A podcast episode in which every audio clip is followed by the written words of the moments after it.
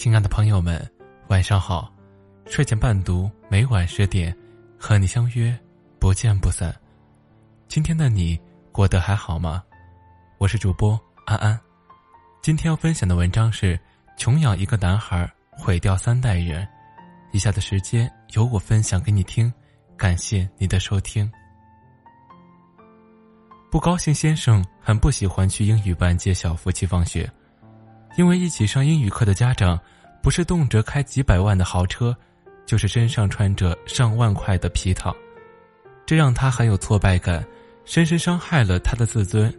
他甚至对我咆哮：“没有那个经济实力，就别去凑那个热闹。”诚然，孩子每年上英语班的学费不便宜，可这笔钱省下来，我们的生活水平也不可能一下子跨越一个阶层，何况。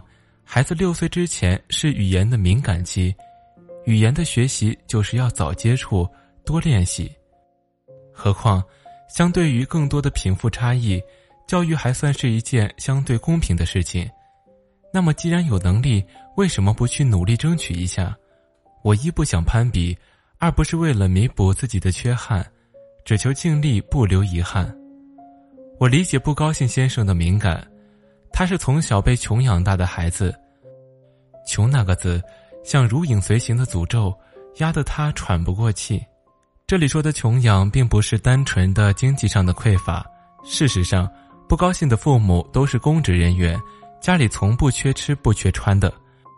相反，他家的经济条件比一般的家庭都好，在学校里也绝对不属于经济拮据的那一类。但是，他的爸爸妈妈。从来不舍得在他身上花多余的一分钱。他很有艺术天分，想学画画，父母不让；大一点想学轮滑，父母也不让；再后来想学计算机，父母还是不让。他们觉得这些东西既耽误时间又浪费钱，因为男孩子要穷养，穷养到什么程度呢？连块橡皮泥也没给不高兴先生买过。他玩的都是同学带到学校不要的，脏脏的，已经分不出颜色的那一种。他拿着这样的橡皮泥捏了惟妙惟肖的小人，他爸爸看到了也会一巴掌呼过去，然后狠狠的把小人摔在地上。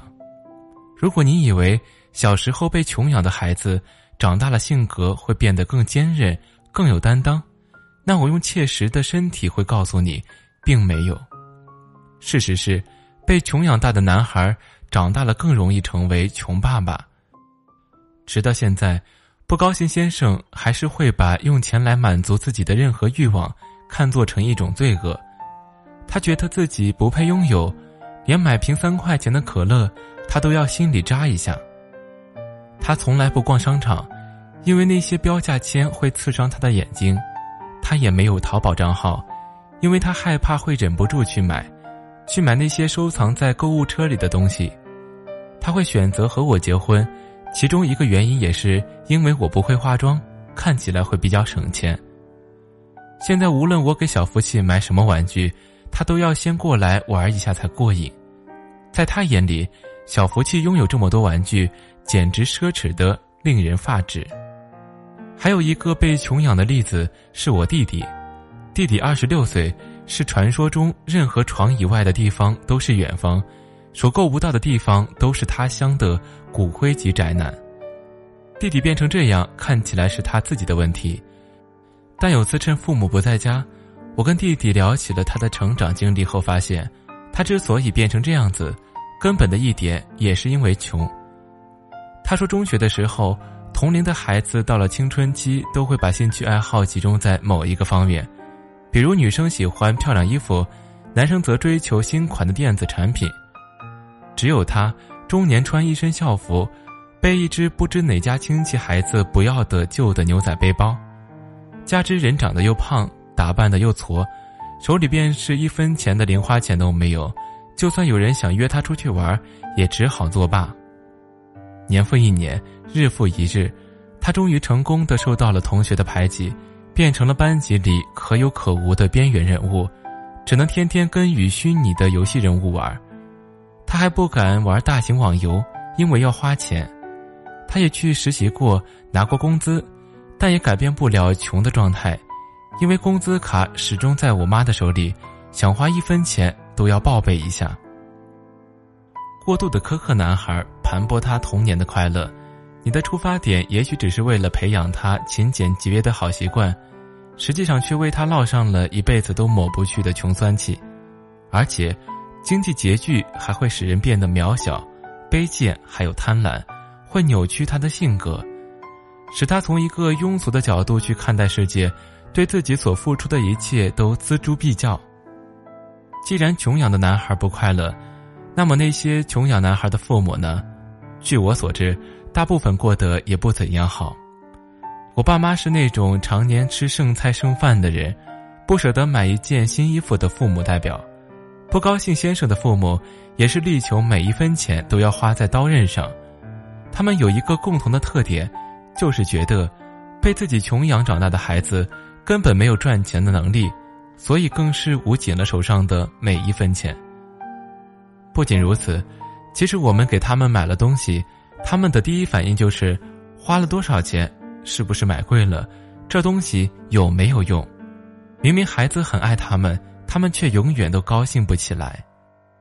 最近小福气爱上了吃车厘子，车厘子本身不便宜，而三级品相好的一斤也没多少个，而小福气一天吃一斤根本不在话下。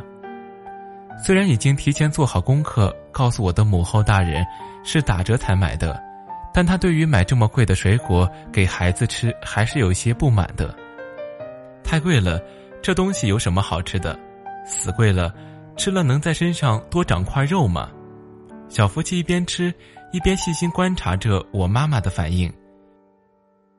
后来，有次带小福气去超市，他看到车厘子的价签，忽然对我说了句：“妈妈。”车厘子太贵了，我不吃了。我听了心里一酸，一股孩子连水果都吃不起的悲凉劲窜了出来，悲从中起。我对他说：“车厘子是不便宜的，但如果你喜欢吃，还是可以吃的呀。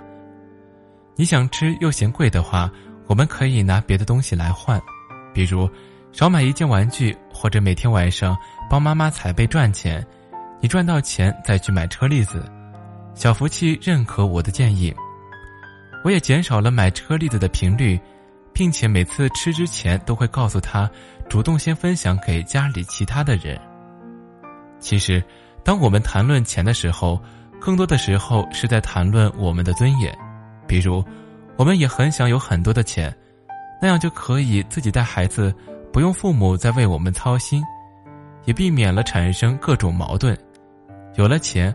空气不好就飞到海边的城市，生了病就请全世界最顶级的医生帮忙就诊。可现状是没钱，能力也有限，甚至可能穷极一生，也不可能让小福气过上优越的生活。但至少我们在我们能力范围内，给他一个相对舒适的生活环境，让他既懂得赚钱的艰辛，又能感受到生活的美好。我不想让孩子养成要什么给什么的习惯，也不想对孩子故意苛刻，把穷字贴在脸上。我希望我的孩子知道，车厘子好吃，苹果也不错，选择哪一个是因为自己喜欢，而不是因为其中的一个比较便宜。不过，想自己的孩子不被穷养，不能通过克扣自己的方式，唯一可行的路就是自己努力赚钱。而当我们为了某个目标，努力追求钱的时候，其实也是在努力追求人生中更多的选择以及更大的自由吧。